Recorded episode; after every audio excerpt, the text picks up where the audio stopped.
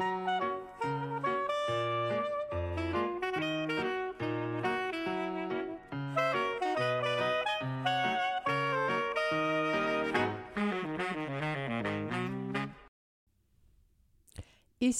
Psychobalado, un podcast pour être à la fine pointe en psychologie et en communication interpersonnelle avec les psychologues Yves Dalpé et Joanne Côté. Bonjour à tous. Nous avons des auditeurs dans plus de 40 pays partout sur la planète et nous en sommes très honorés. Salutations particulières donc à vous qui vous joignez à nous de si loin. Aujourd'hui, en ce samedi 17 novembre 2018, notre sujet principal porte le titre suivant La puissance des amoureux de longue durée. Mais d'abord, le docteur Yves Dalpé nous présente succinctement quelques nouvelles tirées de recherches récentes en psychologie. Bonjour, chérie. Bonjour, ma chère Joanne. Ah, c'est un bonheur de se retrouver derrière le micro et de, Absolument. et de pouvoir partager nos connaissances, notre excitation dans notre, comment dire, dans, dans notre pratique, euh, dans ce qui a été toute notre vie. Alors, Oui, euh, un, plaisir, un plaisir renouvelé chaque semaine. ah, il est réciproque, cher ami. Alors, la première recherche dont tu veux nous entretenir porte le titre suivant Parents trop critiques. Qu'est-ce que ça veut dire? que ça veut dire? Eh bien, oui, ça vient d'une recherche tirée du Journal of Clinical Child and Adolescence. Mhm. Et, euh, intéressant, on s'est rendu compte que les enfants qui avaient des parents euh, très critiques, eh bien, imagine-toi, Joanne, que ils ont de la difficulté à lire les émotions faciales des gens autour d'eux. Euh, Ah, c'est spécial. oui, alors on a fait l'hypothèse que probablement que c'est défensif. Les enfants apprennent à porter moins attention euh, aux nuances euh, des figures pour éviter les critiques euh, de leurs parents. Et Mm. c'est intéressant parce que j'avais justement une cliente cette semaine Quoi donc? qui me disait avoir de la difficulté à lire les émotions des gens autour d'elle Hmm. alors qu'elle avait eu justement des parents très critiques. Des- Alors, alors, C'est intéressant ouais, quand euh, ouais. les recherches comme ça euh, ouais. font un, un boom quand on a des clients. On peut, le, euh, on peut leur être encore plus, plus, plus utile. Oui. Alors, euh, être trop critique, hein, déjà, ça, c'est, c'est négatif. Alors, deuxième recherche, les drogues. L'exemple du Portugal. Qu'est-ce qui se passe là? Oui, bien, euh, on vient de légaliser euh, Mhm. la marijuana, la marijuana ici au Canada. Eh bien, euh, on n'est pas le seul pays à avoir des problèmes euh, avec euh, les drogues. C'est entendu, c'est un fléau international. Hmm. Et puis, actuellement, aux États-Unis, entre autres, euh, ils ont beaucoup de problèmes avec euh, l'opioïde. hein. Il y a Mm. énormément de mortalité, tout ça. Et puis, j'ai euh, lu un article de- récent là, qui date d'octobre 19- euh, 2018, dans lequel on mentionne que euh, dans les années 90, le Portugal était renommé comme euh, la capitale européenne de l'héroïne, Ben voyons donc. tellement euh, ils avaient des gros, des gros problèmes. Alors, ils se sont pris à main et en 2001, euh, disons, appuyés par des psychologues d'ailleurs, entre autres, ils ont passé une loi pour décriminaliser justement l'utilisation et la possession de, de narcotiques. Mhm. Euh, et puis, euh, pour, pour des raisons de, de consommation individuelle et non pas pour le commerce, parce que les, ceux qui en font le commerce vont encore en prison. Mais au moins, si, on, si la police euh, met la main sur des gens qui en consomment Mm. seulement, eh bien, eh, au lieu de les mettre en prison, euh, on, on leur fait subir un certain processus là, pour les aider à, à, disons, à composer avec leurs difficultés Avec leur dépendance, avec leur dépendance les tout ça. Et puis, en faisant ce, ce- donc, en adoptant cette euh, façon, euh, cette, philosophie de Mhm. vie, euh, et, et ben, ça marche parce que le nombre d'utilisateurs d'héroïne au Portugal a baissé euh, de l'ordre de 100 000 qu'il était avant à maintenant seulement 25 000. Oh mon Dieu, c'est formidable. Hein? Alors, ça, marche. C'est formidable. Ça doit être là-dessus que notre gouvernement actuel s'est appuyé pour euh, mettre euh, les droits, tout, tout ce qu'on vit. genre Ouais, ce genre là, de- qui, euh, je pense qu'on s'en va vers ça. Moi, les gens qui sont particulièrement éclairés sur la question des drogues Mhm. En sont là actuellement. La solution, ce serait plutôt justement de décriminaliser puis d'adopter une toute autre attitude face à ce fléau. Hmm, bravo. Évolution de la personnalité au cours d'une vie. Tiens, tiens, tiens. Oui, on peut se demander, hein, est-ce que nos personnalités changent au cours de la vie? Moi, je le crois. Je le- toi aussi. oui, oui, On oui, sait oui. qu'on croyait ça. Mais j'ai trouvé intéressant un article dans le Journal of Personality and Social Psychology, euh, un article récent qui rapporte une étude faite sur 1800 Américains qui ont euh, passé un test de personnalité alors qu'ils étaient au secondaire. Mhm. Et on leur a fait repasser le même test 50 ans plus tard. Ah, Seigneur. Ça, c'est intéressant, là. hein? Puis, on s'est rendu compte qu'en moyenne, les participants, avec l'âge, devenaient plus consciencieux, plus stables émotionnellement et plus agréables. Hmm. Cependant, nuance que- qui est quand même intéressante aussi, c'est que ceux qui étaient plus consciencieux Mhm. que, les, que leurs confrères Mhm. Au secondaire. Oui, à l'époque, eh bien, il reste relativement plus consciencieux 50 ans plus tard par rapport aux autres. Ah, c'est ça. Ouais. C'est mignon. La maturité, alors on peut penser que ces gens-là ont autour de 60-65 ans quand ils ont passé la recherche et là, ils sont, ils sont j'appelle ça plus ronds, plus, plus, euh, plus intéressants, ah, plus agréables. Alors maintenant, on saute euh, sur le sujet principal qui est la puissance des amoureux de longue durée, chérie. Oui, Tu veux alors là, parler? Ah oui, qu'est-ce que c'est ça, ce titre-là? Eh Bien, c'est le titre de notre livre. Et il faut dire qu'en matière de titres, tu es vraiment bon pour trouver des titres. Tu en as fait la preuve à plusieurs reprises quand tu écrivais des chroniques hebdomadaires au soleil. Tu avais toujours des titres que je trouvais punchés.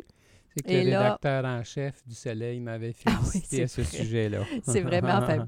Mais- Je, je te dis ça euh, Oui. en toute affection. Mais, Joanne, ce livre-là que nous avons publié ensemble en 2010, pour être bien franc, moi, moi j'étais content de mon titre, là, La puissance des amoureux de longue durée, mais je suis pas certain si ça ça rend... c'est assez Ouais. J'aurais peut-être aimé mieux qui sont, euh, je sais pas moi, euh, euh, le titre aurait pu être, mettons, L'amour romantique à long terme, ou Qui sont ces couples qui s'aiment longtemps, Ouais. ou quelque chose du genre. Ouais, ça, ça euh, aurait peut-être eu plus... euh, oui, peut-être ça aurait mieux décrit ce qu'on voulait dire. mais quand même. En tout cas, Quand même, on pourra, on pourra le retravailler puis en faire un autre euh, un peu plus tard, peut-être. ah oui, c'est sûr que ça n'arrêtera pas. Oh là Euh, là là là. Alors, l'introduction euh, de notre livre, je le trouve éclairant. Là. On- alors, on, on- a commencé comme ça avec euh, l'introduction pour dire qu'on connaît maintenant l'importance capitale des liens intimes sur la santé physique et mentale. C'est tellement vrai que la psychothérapie de couple est maintenant une avenue, on dit, privilégiée pour traiter plusieurs problèmes individuels comme la dépression, l'anxiété, les troubles de la personnalité. Alors, l'idée là-dedans, c'est que le besoin d'être en lien, connecté aux autres, ça, ça influe directement sur notre état de santé. Et c'est et les gens qui y arrivent, on peut dire, c'est des gens puissants. Si, si je résume, Joanne, euh, un peu euh, le propos de notre livre euh, pour euh, nos auditeurs, je dirais que c'est une très bonne façon de s'introduire aux différents troubles de personnalité parce que Le livre, oui. dans le livre, tout en abordant les grands thèmes pertinents à la vie de couple, on passe en revue chacun des euh, troubles de Oui, personnalité du. DSM, le Aussi, manuel ouais. de psychiatrie, là, tiré du manuel de psychiatrie. Alors donc, c'est comme si les gens faisaient d'une pierre deux coups. Ils se familiarisent à la fois aux différents troubles de personnalité, Oui. puis en même temps, ils ont des, euh, des perspectives concernant les grands thèmes de la Euh, vie amoureuse avec des façons de composer avec les difficultés euh, qu'on peut y retrouver. En gros, oui, c'est tout à fait c'est tout à fait vrai, ça, là, là. Ça, ça donne une belle euh, initiation et même plus là, à, ce que c'est que la vraie vie du vrai monde en couple. Et euh, On pourrait peut-être, Joanne, pour donner une idée, oui. on pourrait peut-être lire ce qui est écrit à l'endos du livre. Ah ben oui, Ça donne un, un résumé. Est-ce que tu veux le lire? ben, bien sûr. Alors, euh, voici de très bonnes nouvelles pour les couples. Les récentes données scientifiques prouvent que l'amour romantique peut durer très longtemps, malgré le haut taux de divorce qui prévaut dans notre société. Dans les faits, nous aurions avantage à augmenter nos attentes reliées à l'amour plutôt que d'entretenir l'idée d'une dégradation automatique de celui-ci après quelques années et nous devrions nous libérer de la croyance qu'à long terme, le couple ne peut vivre qu'une sorte d'amitié tranquille dépourvue d'intensité. Ah oui, ça, on peut commenter, là. Oui, Ça me fait tellement réagir, moi, les gens qui viennent me voir puis qui s'imaginent qu'après deux, trois ans, là, euh, c'est presque fini, là, euh, et mhm, puis que mhm. L'amour romantique, c'est seulement temporaire. euh, Ils mélangent l'amour Euh, fusionnel probablement. hein. Les gens qui sont très fusionnels, qui, pro- aiment la l'intensité amoureuse, c'est sûr beaucoup de qu'on a ça. Il y confusion a beaucoup de de tout ça, confusion, ouais. oui. Parce que l'idée, c'est qu'après la, la- la première étape amoureuse, qui est la fusion, et on, on connaît la vraie personne hein, avec ses Ah forces, oui. ses défauts, puis ça n'a pas, ça a pas de fin, connaître quelqu'un, puis euh, vivre avec quelqu'un. on- la bonne idée, c'est qu'on reste pas des amis à long terme, mais des amoureux romantiques. Ça existe pour de vrai. ben oui. Alors, euh, ce livre fait la démonstration que nous sommes responsables de notre bonheur conjugal. Ça, c'est intéressant. Les personnes heureuses en amour sont celles qui fonctionnent bien dans la vie. Les gens qui restent véritablement amoureux de la même personne sont manifestement aptes aux relations, relations interpersonnelles harmonieuses et sont en excellente santé mentale. Ces amoureux gouvernent leur vie à leur entière satisfaction personnelle, tout en étant extrêmement sensibles à la personne qu'ils aiment. C'est Oui, tout ben, un défi. hein? C'est ça. C'est ça le défi principal du couple, je pense. Moi, c'est de, À à- la fois à la fois que chacun réponde à ses, ses besoins, besoins, ses fondamentaux. rêves, ses... et répondre aux besoins de l'autre qui est près d'eux, C'est ça. Tout en restant connecté. Connecté. C'est toute la notion de la dépendance saine et la dépendance malsaine. hein. Trouves-tu, Yves, que les Mm. gens mélangent souvent là, tout, euh, d'être trop fusionnel, trop dépendant de l'autre, c'est malsain, vaut mieux être individualisé, être dans sa vie que, que, que de vivre en fonction de l'autre? C'est là, c'est ça la difficulté. Si on aborde ça dès le début du livre, ce thème-là, là, comment, quel est le, le bon dosage. Le bon dosage entre entre ces deux parties-là de la vie. hein, le- versus l'autre. C'est comme quand on cuisine, le sucré-salé, le chaud-froid, toutes ces, toutes ces belles notions là, de, pour d'arriver à, à un équilibre. Alors, la vie de couple est abordée ici par le traitement de sujets concrets comme la fréquence des relations sexuelles, l'infidélité, la dépression, la colère et les conflits et la capacité d'aimer. S'inspirant de recherches actuelles et de leur expérience de cliniciens, les auteurs nous renseignent sur tout ce qui nous permettra de vivre de bonnes relations de couple à long terme. Voilà. Ah oui, les sujets euh, qu'on rencontre le, le plus fréquemment dans nos bureaux, hein, c'est euh, comme, comme on, on l'a cité ici, là, la, la, la- bon, les relations sexuelles. On pourrait parler de la fréquence, l'infidélité, la crise de l'infidélité, la dépression, la colère. les Joanne, gens qui sont trop colériques ou pas Oui. assez colériques. Alors, en fait, tu pourrais peut-être euh, dire quels sont les chapitres. Là, Là, ça donne une bonne idée. Il y a, six, il y a se- il y a seulement six chapitres. Chapitre 1, c'est le pouvoir de chacun dans le couple. Le Mhm. chapitre 2, c'est la bataille du désir sexuel. Le chapitre 3, c'est l'infidélité comme rébellion. Chapitre 4, la dépression dans le couple. Deux points, le pouvoir sous-estimé. Chapitre 5, comment profiter de l'énergie de la colère et des conflits? Et chapitre 6, la capacité d'aimer. Deux points, le vrai pouvoir amoureux des gens en bonne santé mentale. Hmm. Alors, c'est ça qui est au Tu- menu. tu- ça ne veut pas dire que tous les gens qui, qui sont en bonne santé mentale ne divorcent pas ou ne se séparent pas. Hein? C'est pas ça, c'est pas ça l'idée. C'est l'idée, c'est que ce qu'on a remarqué, c'est que les gens qui vivent longtemps ensemble, heureux, romantiques, sont en bonne santé mentale. Ils, trouvent la bonne dose à, à- comment je veux dire, entre leur vie personnelle et leur vie euh, conjugale. Mhm. Alors, tout ça en 300 pages. c'est toute une affaire. Alors, si on prenait le premier chapitre, Joanne, qu'est-ce que tu aimerais dire sur ce chapitre-là? Le chapitre pouvoir de chacun. Le pouvoir de chacun dans le couple. Ah, ça, j'ai Euh, j'ai- j'ai vraiment, vraiment, vraiment. C'est drôle, hein? ça, on- ça fait, ça fait 20 heures, peut-être. Je suis un peu gênée.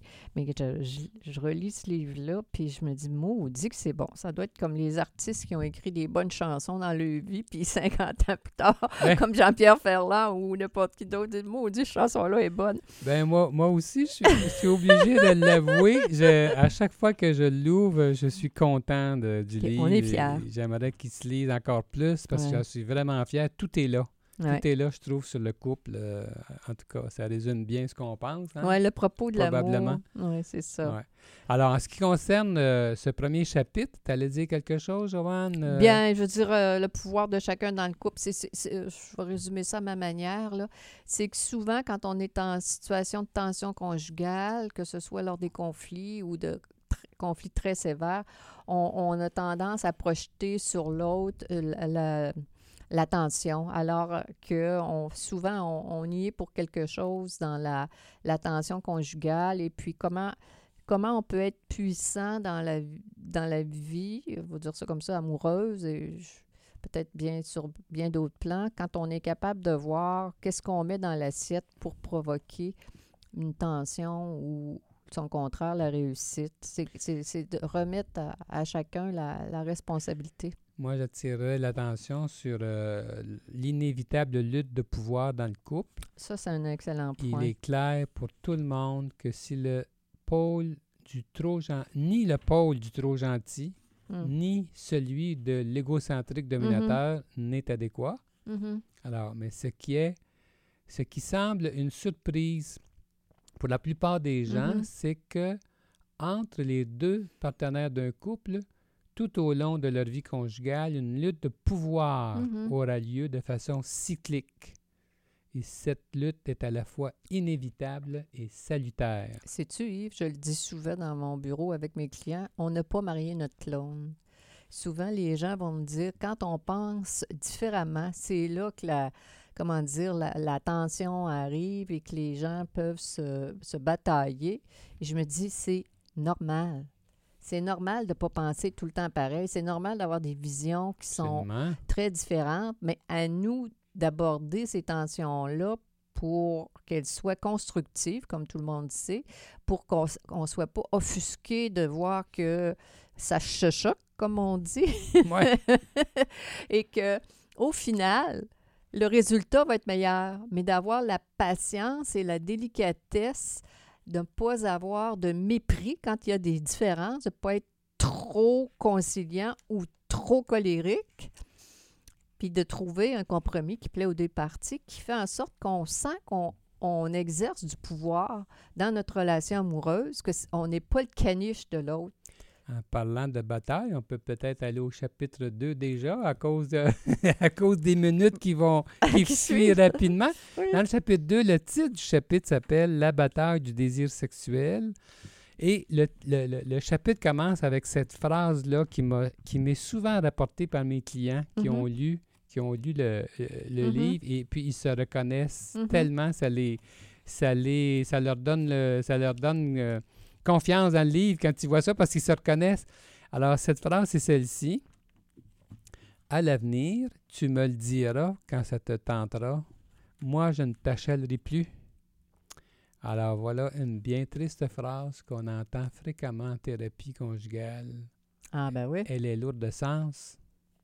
Ben ça, c'est des tensions, hein? c'est toute la bataille pour, comment dire, euh, euh, de pas comment dire, connecter ensemble, que les deux aient la permission d'inviter un et l'autre à faire l'amour, puis d'être capable de, comment dire, de pas... Peut-être qu'il y a des... J'entends ça souvent dans mon bureau aussi. probablement toi aussi, c'est que il y a des. J'avais deux jeunes femmes la semaine dernière, me disaient Mon conjoint ne m'invite pas à faire l'amour et il sait la plupart du temps si, si je vais dire oui ou si, si je vais dire non. C'est, il est plus, c'est plus gagnant quand c'est moi qui l'invite et eux autres sont toujours prêts. Bon. Hein, c'est... je trouvais ça cute d'entendre ça. Donc, mais, mais de voir que les, les femmes, les jeunes femmes, c'était deux jeunes femmes dans la mi-trentaine, étaient conscientes de, de ce phénomène-là, puis qu'elles n'abusaient pas ou qu'elles étaient, comment dire, euh, euh, en charge de cette différence-là entre les deux. Mais euh, il est vrai que la, la fréquence, si on ne fait pas l'amour assez suffi- suffisamment, ça met de la distance. Énormément. Énormément. pas tout la- là-dessus. On sait que parmi les problèmes sexuels, c'est la question du désir sexuel qui est la principale source de souffrance dans le couple. C'est Mhm. pas facile, là. Mhm. C'est pas Euh, nécessairement oui. la manière dont on fait Oui. l'amour, mais c'est d'être capable, de, ça, ça rentre aussi, là, mais c'est c'est la, capacité à, à se voir la bête puis à connecter ensemble. Là. Puis on le sait que les couples heureux ont plus de relations sexuelles et elles sont plus satisfaisantes. Ça, les recherches sont Ah oui. unanimes là-dessus. Il y a beaucoup, beaucoup de recherches qui arrivent tou- toujours à cette conclusion-là. Ils sont contents d'être ensemble, ils sont contents d'être ensemble partout, que ce Oui. soit dans, Oui. dans la chambre à coucher ou à l'extérieur. Ça se ça- manifeste, ça se manifeste. sur ce plan-là. Veulent Et pas mettre de distance. Il y a beaucoup de causes qui peuvent affecter, euh, évidemment, la, la libido d'une personne. Ah ben. Mais chez les gens en bonne santé, là, la première hypothèse, quand il y a un problème du côté des- de la fréquence des relations sexuelles, quand il y a de l'insatisfaction importante, la première hypothèse, c'est l'insatisfaction conjugale. Mhm. Si vous vous questionnez sur les raisons d'une baisse de libido dans Mhm. votre vie de couple, la Même, même- première Mhm. hypothèse à considérer, c'est la qualité de la relation. Si euh, celui qui a moins de désir, s'il se sent bardassé, s'il se sent contrôlé, s'il se sent innocent ou innocent, ça se peut que dans la chambre à coucher, il ait envie de façon inconsciente de mettre de la distance, par Ouais. exemple. la plupart du temps, la personne qui manifeste le moins de désir, Mhm. mettons de façon problématique, là, pas juste un petit peu moins, là, Non, non. cette personne-là, la plupart du temps, elle est en colère contre Mhm. son conjoint. Alors, c'est bon à savoir ça. Exactement. Oui. Le Alors, chapitre On- on 3, est déjà rendu au chapitre 3. Fidélité comme rébellion. Oh Seigneur, ça c'est sûr. hein, c'est tout qu'un coup de masse, les gens qui, qui vivent ça. En tous les cas, les gens qui, qui nous consultent euh, sont. euh, c'est une très grosse crise conjugale, ça. Quand On- ça arrive, quand ça arrive. évidemment, euh, dans notre chapitre, qui a plusieurs pages, on fait le tour de cette question-là de façon plus... euh, on prend le temps de- d'en parler comme il faut, mais euh, je dis ça pour dire que la solution, d'habitude, à la question de l'infidélité, euh, dans le couple, ben, c'est que euh, on le fait, on, on est fidèle par amour pour l'autre. Ah, ben oui. Ben oui, C'est parce qu'on veut pas. Puis c'est- une des conditions pour euh, euh, réussir une vie à long terme. hein. C'est est- une manière de prendre soin de la relation. C'est pas parce que ça sera pas le fun de faire l'amour avec Ben, quelqu'un d'autre. là. C'est Wow, ça, wow, wow, là. C'est sûr. le- hein, que c'est pas excitant puis que c'est pas. C'est c'est intéressant. se retenir euh, dans la vie, euh, je pense bien qu'on se retient la quantité de nourriture, d'argent qu'on dé- qu'on t- on sorti, faut être capable de se retenir, comment dire, sans, sans être plate, là, sans être, euh, comment dire, euh, avec euh, beige, pour prendre un terme, là, mais Oui. être capable de de pas de pas de, de pas aller plus loin au niveau de la séduction puis de d'engager des relations extra-conjugales. Oui, parce que pour nous abandonner dans l'amour conjugal durable, nous avons besoin de sécurité. Nous avons besoin de croire en l'autre, Ah ben oui. car ce lien est extrêmement important. Et alors, si on veut le protéger, ce lien-là, il faut prendre certaines mesures. Oui, il faut Il y a la sacrifice à faire du côté de la séduction. Ben c'est ça, c'est ça que je veux dire là, quand je parlais de séduction là, c'est trouver Joanne, Oui, j'ai quelque chose à te demander. Dis. Euh, Vois-tu, là, on est rendu au chapitre 3, puis on n'a pas fini. Je vais t'inviter Oui. à une autre entrevue sur ce thème de notre livre, Ah La ben, puissance des amoureux, Super parce qu'il bon- nous reste encore trois autres chapitres et on vient à peine de Super d'effleurer le chapitre Je 3. serai au rendez-vous, cher amour. OK. Alors, Ça je- sera un plaisir d'être avec toi et nos auditeurs. J'apprécie ta disponibilité. Alors donc, euh, chers auditeurs, c'était Psycho Balado avec les psychologues Joanne Côté et Yves Dalpé. Nous sommes psychologues cliniciens en pratique privée à Québec, au Canada. Pour plus d'informations sur qui nous sommes et sur nos podcasts, consultez notre site web www.dalpécoté.com et abonnez-vous gratuitement à Psycho Balado sur iTunes, SoundCloud ou Stitcher et ainsi chaque nouveau podcast vous parviendra automatiquement à mesure. Et il nous reste à vous souhaiter une belle semaine. Belle semaine à, vous tous. Au revoir.